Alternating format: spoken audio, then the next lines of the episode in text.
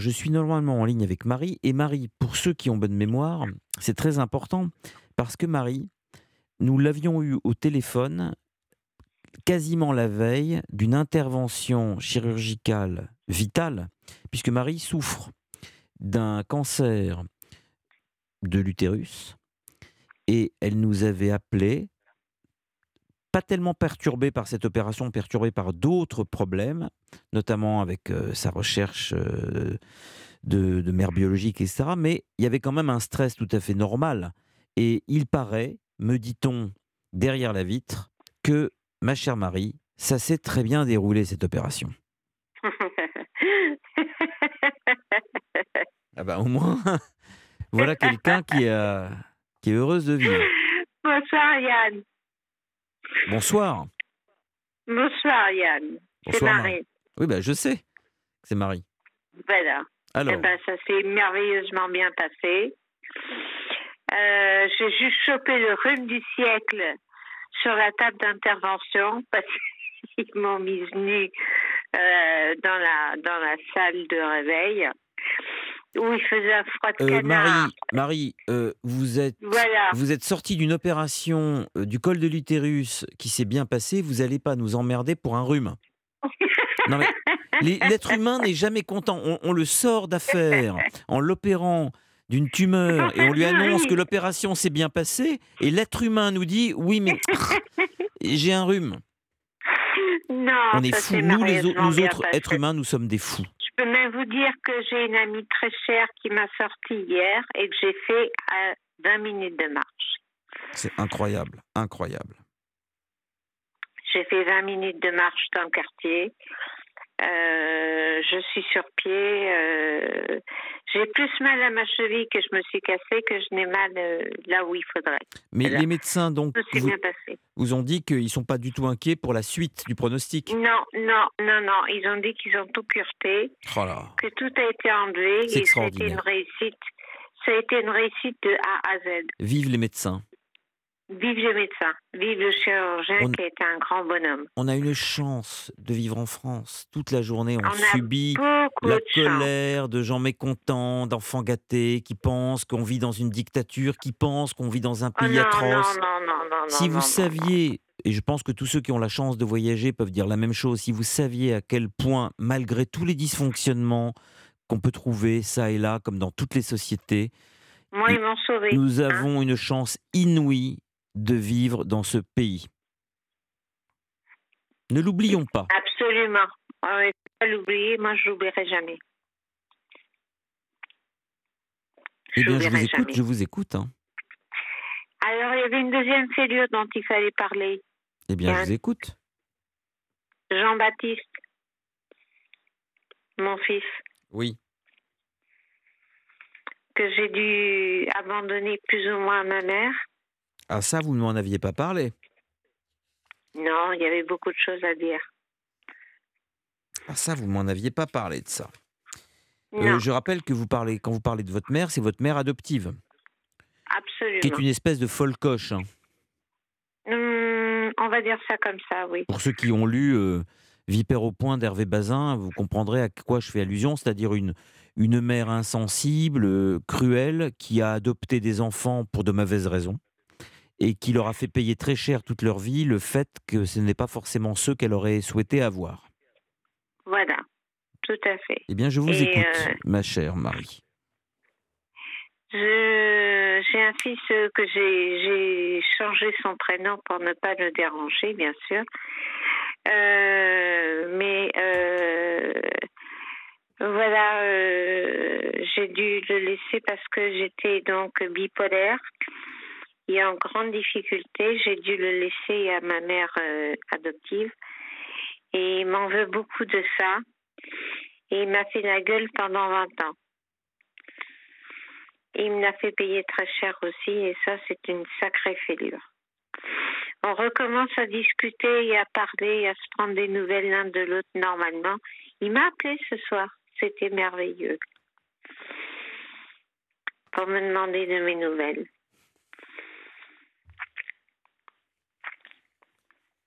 Mais euh, il est tout acquis à la cause de maman. Voilà.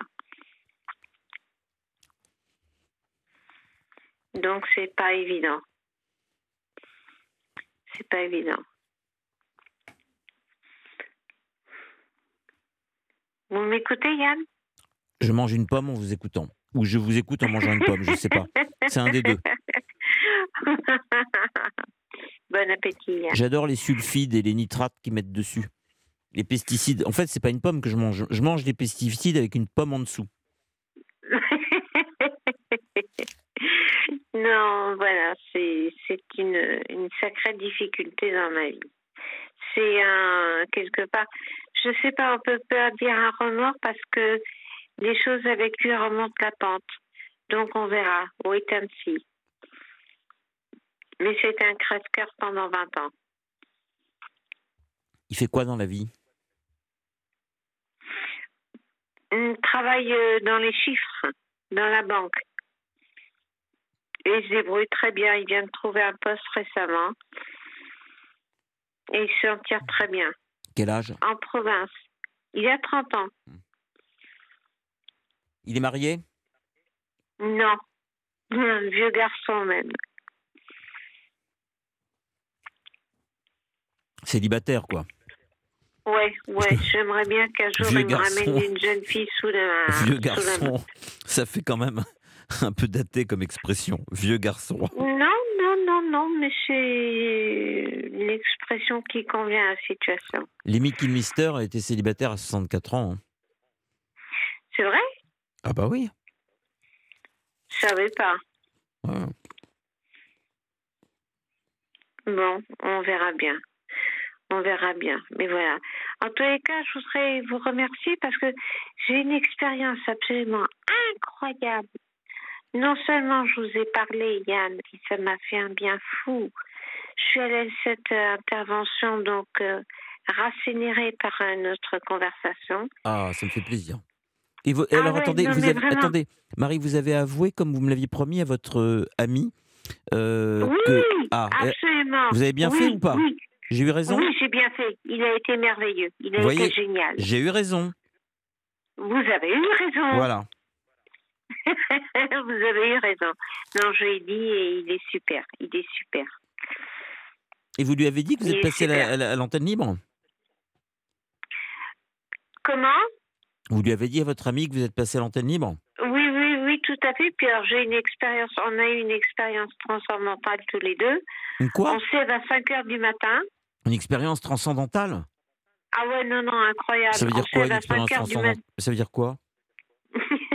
Incroyable, une expérience incroyable. On se lève à 5 heures du matin avec une gueule complètement farinée, mais à la tête, euh, gros rhume, machin et tout. Et qu'est-ce qu'on entend à la radio? Moi. Non. Si. C'est passé à la radio. Et là, il m'a, en- là, là, je me suis écouté parler. Il m'a écouté dans le silence C'était une de la rediff nuit. C'était une rediff. Benoît, on est rediffusé à 5h du matin Ouais, à 5 heures du mat. Vers 3h. Non, non, c'était plus tard que ça. Ah bah peut-être de 3 à 5. Ou de 3 à 5, je Mm. sais plus. Voilà, on s'est levé dans la nuit, on avait un rhume épouvantable, enfin bref. Et alors ça vous a fait quoi prendre- de vous entendre Ben, je raconte pas que des conneries, mais j'ai eu un mal fou à reconnaître ma voix. Ah oui, ça fait souvent ça, on ne connaît pas sa propre voix en fait. Ah ouais, ça m'a fait un- une expérience absolument incroyable. Il m'a dit, si, si, t'as une voix de petite fille, je te jure. Je suis ah bon, ah bon, ah bon. ah Ah mais ça c'est vrai. hein. Ça c'est vrai. Et il me dit, mais ouais, t'as une voix de petite fille, puce. Et euh... ben, je raconte pas que des conneries, puis je crois que ra- euh, celles que je dis, je les raconte bien. Mais euh, je crois que j'étais claire, nette et concise. Mais je voulais vous remercier, Yann. Merci, merci, merci, merci. Du plus profond du cœur. Vous avez fait beaucoup pour moi. Et euh, je vous dois beaucoup. C'est ce que je voulais dire à Europa ce soir. On est très touchés, hein. Très très touchés. Très. Je suis émue même. Mais moi, je suis heureux que l'opération se soit super bien déroulée. Bah, ça, c'est su- Parce que c'était pas, un, été, c'était pas un détail quand même. Hein. Non, c'était pas un détail. Non, c'était pas un détail. Je dirais qu'elle n'est pas arrivée par hasard ailleurs, de toute façon. Euh, c'était le point culminant d'une souffrance latente. Ah, vous pensez, vous, Euh, que cette tumeur s'est développée à cause de vos soucis? Oh oui, oui, oui. Hmm. On en a beaucoup discuté avec euh, parce que je maintenant je vais être suivie par un psychologue, psychologue euh, de la clinique où j'ai été euh, Oui. opérée, euh, qui suit ce- les personnes qui ont été touchées de cancer et qui souhaitent Oui. donc être suivies. Donc j'ai eu euh, deux, déjà euh, deux séances. Ils prennent pas les choses à la légère et j'ai eu un petit peu la même discussion qu'avec vous. C'est-à-dire Hein que les médecins eux-mêmes ont émis l'hypothèse que les contrariétés, les soucis, les angoisses pouvaient avoir accompagné cette Ah, maladie? Une incidence, une Ouais, une- incidence. Oui, pas le déclenchement, mais enfin une, une incidence. oui. Voilà, une incidence. Ça peut jouer, disons. Ça me rappelle un petit peu, euh, d'ailleurs, ce que disait euh, Marie Cardinal dans Les mots pour le dire, hein, qui avait développé un cancer de l'utérus parce qu'elle n'aimait pas sa mère. Ouais. C'est tout à fait, j'ai rejoint euh, la lecture, ce livre que j'ai relu et dans lequel je me suis retrouvée alors que c'est une c'est un, un auteur, enfin une femme auteur dont on ne parle plus, C'est vrai. euh, qui a fait Euh, beaucoup- les mots pour le dire ouais, les mots pour le dire, Oui, oui. les mots pour le dire, oui, et qui raconte vraiment l'histoire d'une femme qui euh, qui souffre de saignements permanents, qui va voir un psychanalyste Oui, et oui. qui finit par développer un cancer. Donc, Exactement. voilà. Et euh, je me suis retrouvée dans la j'ai relu le livre parce que ça m'a interpellée. J'ai relu le livre et vraiment je m'y suis retrouvée. Oui, c'est un livre qui a marqué euh, pas mal de années générations. 70. de rien. Oui, oui, bien sûr, mais euh, c'est vrai que c'est un livre qui a eu vraiment beaucoup d'importance hein, à l'époque. Euh, on en- Oui, oui, on en beaucoup. parlait beaucoup, et c'est un auteur qui est oublié aujourd'hui. Mais je pense que ce livre-là, oui, mais ce livre-là est resté, je pense. Le livre est resté, les mots pour le dire. Vraiment, c'est euh, Oui, à publié dans les années toutes 60. les femmes. C'était publié dans les années 70, en 75. 70, euh, je crois, euh, 72. Non, en 75 aux éditions Grasset. 75 Oui, oui. Chez Grasset, je crois. Ah oui, oui, c'est mon éditeur, donc j'oublie pas ce genre de choses. Ah bon, d'accord, ok. Voilà. Marie Cardinal, oui, c'est vrai que c'est un auteur oublié aujourd'hui, mais ce livre-là reste quand même une sorte de classique. hein. On le trouve Ah d'ailleurs bah, facilement hein, en livre de poche. Les auditeurs, les Oui, auditrices qui voudraient le lire. je l'ai en livre de poche Voilà. à la maison. Donc pour ceux qui se sentiraient concernés par ce, ce mal, effectivement, euh, le livre de Marie Cardinal, Les mots pour le dire, est un livre, paraît-il, puisque moi Oui. je n'ai pas lu, euh, assez puissant.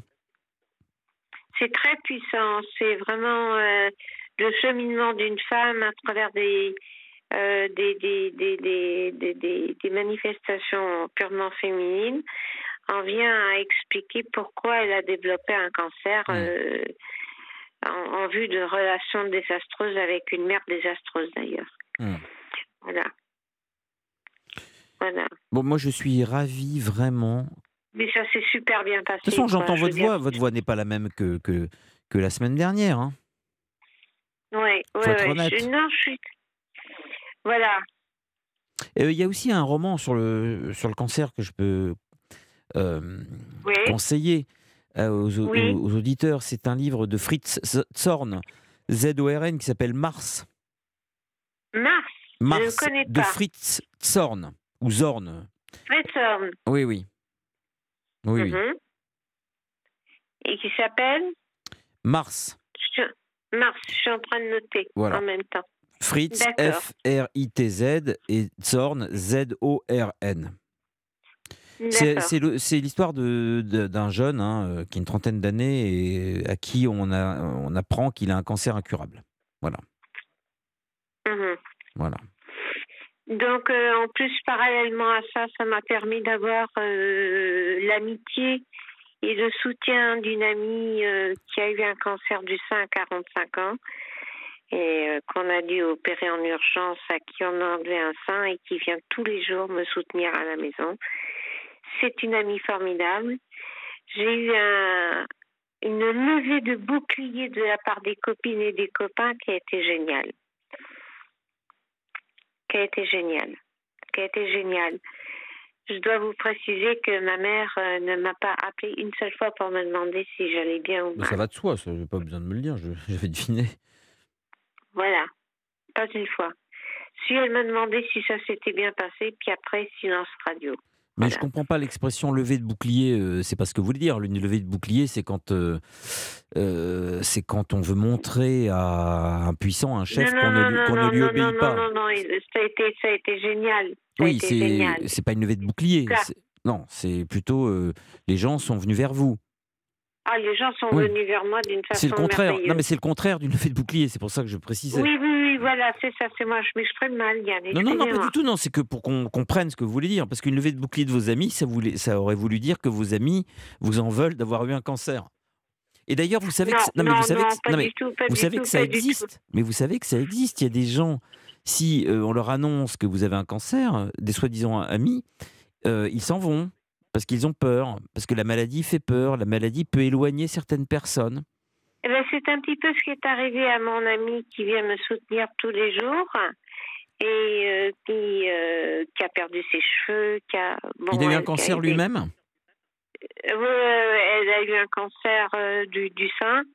Elle a perdu. Ah, elle, elle oui, votre ami chimio. oui, d'accord. Pas, Voilà, votre, pas votre voilà, ami I, oui, d'accord, voilà. d'accord. Non, non, non, non, non, grâce au ciel, lui, il va bien. D'accord, d'accord. Euh, une copine, hein, on va dire une copine. Voilà. Et, euh, qui a dit, mais j'étais traitée comme une pestiférée. Bien sûr. Le Bien sûr. cancer fait peur. D'ailleurs, Le je crois qu'il y a notre ami Eric Sadin euh, qui est en train de nous écouter, euh, notre cher ami Sadin, qui est chez lui dans cette émission. Eric, je sais que tu nous écoutes. Si tu veux intervenir, envoie-moi un petit SMS et, et notre amie Mathilde se fera une joie de te rappeler, je- parce que je sais que tu es en train d'écouter. Vous savez qu'Éric Sadin est un de nos amis, euh, ma chère Marie. Mais oui. C'est un grand oui. philosophe que j'aime beaucoup, qui est très intelligent et qui, je crois, est en train de d'opérer une percée dans la, dans, dans la pensée du XXIe siècle, une percée euh, extrêmement euh, à la fois puissante et utile. Euh, parce que je crois que ce qu'il est en train de penser et théoriser ne l'a pas été fait de cette façon-là, euh, pe- peut-être depuis Adorno.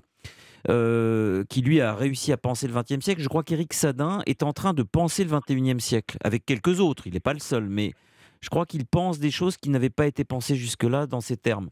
Alors peut-être, peut-être que Eric peut nous, peut nous appeler ou Mathilde Ah l'appellera. oui, ah oui, ce serait super. ça vous ferait plaisir, ça, de parler à Eric Sadin? Ah oui, ah. ah oui, ah oui alors. Ah oui, bah attendez, je vais, je vais. Mathilde, est-ce que vous pouvez appeler Eric Sadin? Voilà. Ce Euh, serait formidable. ça serait formidable, hein Ah oui, ce serait formidable, ce serait génial. Ce serait grandiose. Ah oui, oui, oui, oui, oui, oui. Ce serait vraiment une façon définitive euh, de clore un chapitre. euh, oui, de clore le chapitre. Oui. Oui, tout à fait. Non, je, moi, je remercie la médecine en France. Euh, de, je vous remercie vous, je remercie la médecine en France qui est quand même extraordinaire et le système euh, quand même de santé qui est quand même euh, extraordinaire. Extraordinaire, on vit dans un pays où on est très privilégié. Ah, on Très, me dit très, que, on me dit que Eric Sadin, dont vous appréciez beaucoup le travail, j'ai l'impression, en tout cas la personnalité, est en ligne. Et Ah, je suis super. très heureux d'accueillir Eric, que je considère comme un, je le redis parce qu'il faisait autre chose donc il n'a pas entendu, mais comme, comme un très grand philosophe, euh, j'allais dire en devenir. En tout cas, euh, je pense que son œuvre restera, car c'est une pensée du 21e siècle qui est en, qui est en train de poindre de manière euh, irréfutable et, à mon avis irréversible. Eric, ça va? Je suis touché, merci. Non, je crois que tu fais un travail, euh, je le dis vraiment, euh, d'une très grande euh, puissance intellectuelle et aussi, je crois, très utile parce que tu arrives, et j'ai lu tes livres, à le formuler euh, comme l'ont fait avant toi, des gens comme, si je peux terminer une phrase, comme Bergson ou Jankelevitch, c'est-à-dire avec une, une économie euh, de, de vocabulaire technique qui est tout à ton, à ton honneur. Et, Marie est très heureuse de te parler. Merci Yann pour tes mots. Et en écoutant Marie, j'ai vu que tu as évoqué le livre, Yann. Euh, j'ai immédiatement pensé à Mars de Fritzhorn, qui est un très beau livre, un très très beau témoignage sur le rapport entre ce qu'il suppose, hein, c'est pas une vérité scientifique, mais ce qu'il suppose être. Vous m'entendez ou non? Parce que là, Marie vous entend, oui. je vous entends, oui, je vous entends très bien, Eric. Bonsoir, Eric. Merci pour votre témoignage. Bonsoir, Marie. merci pour votre témoignage. Je vous ai écouté avec attention et je pensais à un bouquin que j'ai lu il y a un très bon moment, parce que c'est un ami qui avait eu un cancer qui m'en avait parlé. Et ce n'est pas du tout scientifique, mais c'est très très intuitif et ça semble très très très très juste, très bien senti, si j'ose dire. C'est-à-dire que son, il a une vie très dure, une enfance très dure, et il a eu un cancer assez assez terrible. Et il évoque, enfin, il, développe tout un témoignage où où il pressent, où il, affirme, enfin il avance de façon très, semble-t-il, très assurée, que tout ne vient que de sa biographie. Quoi. Voilà, ce cancer est, un événement biographique. Mais Eric, on peut peut-être même aller plus loin. Peut-être que le cancer est une biographie en soi. Absolument. C'est peut-être finalement, euh, je ne sais pas ce qu'en pense Marie, mais on ne meurt peut-être que de la vie qu'on a ou qu'on a eue. Absolument. C'est tout à fait possible que toute maladie soit biographique. C'est une réflexion pertinente, ouais, ouais, ouais. Oui, parce que c'est l'extériorité, la maladie. Alors que quand on le pense en termes d'intériorité, intériorité voudrait dire les événements qu'on a vécus, les, choses qu'on n'a pas dites ou les choses qu'on a mal vécues. Euh, c'est plus d'extériorité, c'est autre chose. Bien sûr. Pourquoi la maladie Je veux dire un truc, Eric. Oui, le, le, cancer, le cancer est une maladie sournoise parfois silencieuse. Et je pense que c'est une maladie qui est sournoise au même titre que certains rapports entre les parents et les enfants. Mais c'est ce que dit Eric, Marie.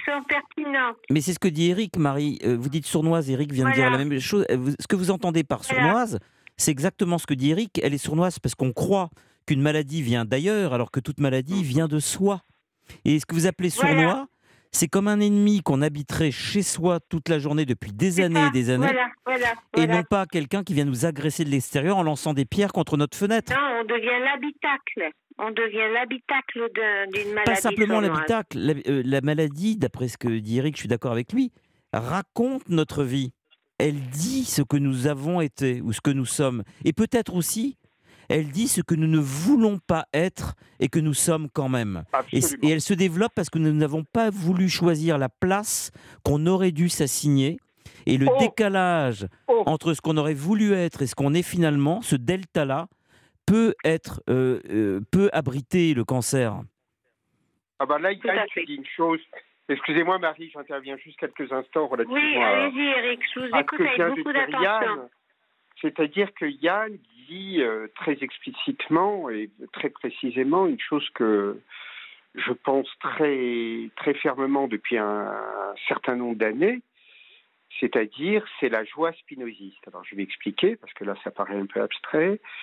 C'est-à-dire que pour Spinoza, la condition de la joie, hein, la joie, c'est-à-dire euh, le fait d'être dans une, un rapport de vivacité, d'élan vital à l'existence, c'est la ah, l'élan vital de Alors, qu'est-ce que c'est qu'est-ce que, de, de de Bergson, mais là j'en parle euh, euh, dans une perspective spinoziste. Et qu'est-ce que c'est l'adéquation Qu'est-ce que c'est que l'adéquation C'est en gros, en très très gros, pour dire très simplement les choses, c'est d'avoir trouvé sa place. C'est-à-dire de faire en gros ce qu'on aime, là où on peut donner le meilleur de nous-mêmes. Ça peut être un jardin. Eh bien, Yann y a aidé en une nuit. Oui, mais Eric, dit, non, mais Eric dit quelque chose de très important. Marie, j'aimerais qu'on le laisse continuer parce que. Et moi, j'ouvre une, micro, non, mais j'ouvre une micro parenthèse. C'est que l'adéquation nous permet de survivre et euh, la conformité, au contraire, est un moyen de mourir. La, la conformité, c'est la mort. L'adéquation, c'est la vie. Je vous laisse continuer, mon cher. Enfin, je te laisse continuer, mon cher Eric. En, quelques mots, hein, j'avais presque terminé. Effectivement, euh, Marie est intervenue à, à juste titre. À juste titre. Tu as dit survivre, Yann, tu as dit survivre. Non, de vivre. C'est-à-dire l'adéquation, c'est le fait qu'on n'a pas de guide pour ça. On n'a pas de mode d'emploi. Vous savez, souvent on dit, on est parent, on n'a pas de mode d'emploi. Et pour la vie, on n'a pas de mode d'emploi. Georges Perec, on n'a pas de mode d'emploi. Mais on a quelque chose qui nous, convient. Mais ça, on ne le sait pas immédiatement. Parfois, on le trouve, parfois, on ne le trouve pas. Mais c'est un travail de chercher ce qui nous convient.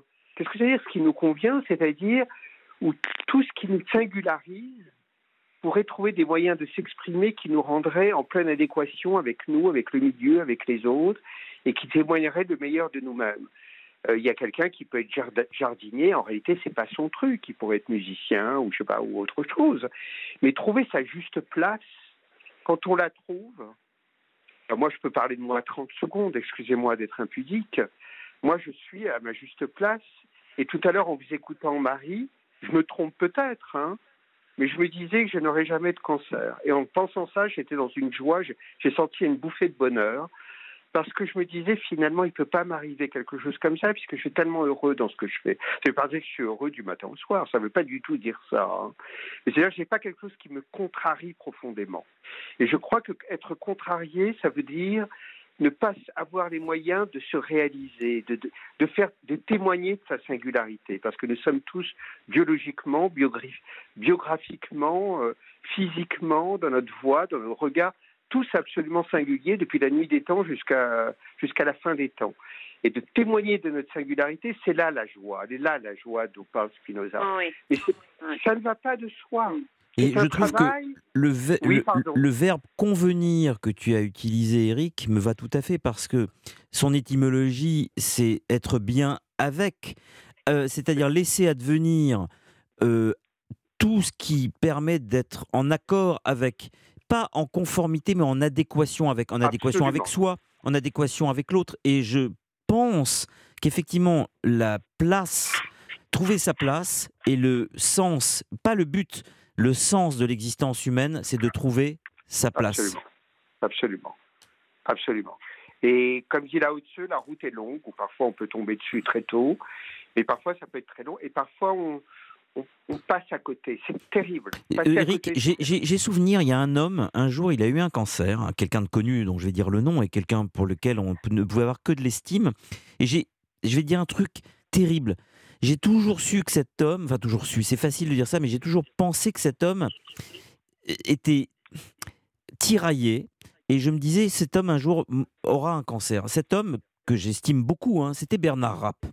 Je vais te dire pourquoi, Eric. Mmh. Bernard Rapp était présentateur du journal de 20 heures et il rêvait d'être, il rêvait d'être metteur en scène de cinéma.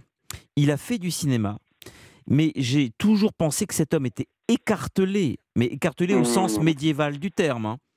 entre le confort d'être un journaliste reconnu du 20h et le risque d'être un artiste.